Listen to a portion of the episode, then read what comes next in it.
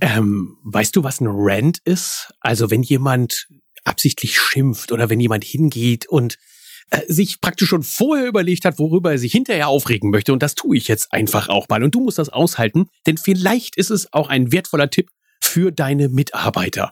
Denn heute habe ich drei Projektbesprechungen gehabt mit Menschen, die gerne Geld verdienen wollen. Zugegebenermaßen sind die Forderungen, die ich gestellt habe, in den drei verschiedenen Projekten doch recht sportlich. Nennen wir das mal höflich. Ähm, sie waren eigentlich unrealistisch. Das wusste ich auch vorher. Und, äh, aber hey, ich bin Auftraggeber, das heißt, ich darf natürlich auch das fordern. Und dann möchte ich als Auftraggeber eines auf gar keinen Fall hören. Ich möchte auf gar keinen Fall hören, dass sich jemand hinstellt und sagt, das geht nicht. Das geht auch nicht. Und das zu dem Zeitpunkt, nee, das schafft man nicht bis dahin. Das funktioniert nicht. Konkret, es geht um Projekte, die alle bis zur ISH fertig werden müssen, weil auf der ISH möchte ich gerne dafür Promotion machen und möchte ganz gerne da mit fertigen Produkten auflaufen und die dort präsentieren. Aber diese Produkte, die können halt dann auch schon teilfertig sein. Hauptsache, wir können was präsentieren. Und ich brauche doch nicht jemanden, der sich dann hinstellt und mir sagt, was alles nicht funktioniert. Und das ist bei dir als Handwerker genau das Gleiche.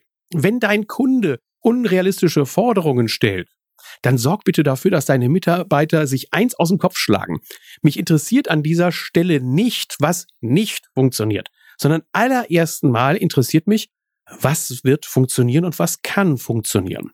Mich interessiert also, was kannst du schaffen? Und wenn du mir dieses Positive erst einmal vermittelt hast und sagst, ja, bis zu dem Zeitpunkt kann ich das, das und das hinbekommen, dann kannst du auch immer noch hinterher schieben und sagen, und das und das und das und das, das ist alles unrealistisch, das schaffen wir bis zu diesem Zeitpunkt nicht. Es sei denn, und das wäre dann auch schön, du kriegst zum Beispiel mehr Geld oder wir müssen mehr Personal da reinstecken oder wie, also ich will doch Problemlösungen haben. Ich will nicht Leute haben, die mir Probleme hinwerfen als Auftraggeber und sagen, das funktioniert alles nicht. Und ich mir dann eben überlegen muss, wie kriege ich das jetzt hin, damit der Gegenüber glücklich wird und es vielleicht doch schafft. Und dann selber versuche, ja, können wir vielleicht nicht das hinkriegen, können wir vielleicht nicht das hinkriegen.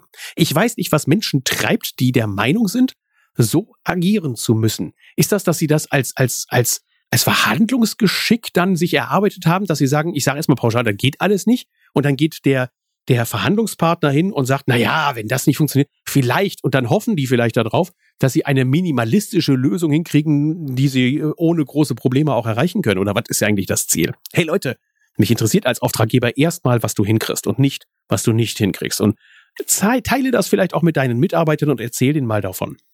Auftraggeber wollen wissen, was gemacht werden kann und nicht, was nicht gemacht werden kann. Das müssen sie wissen, wenn es Dinge gibt, die einfach unrealistisch sind.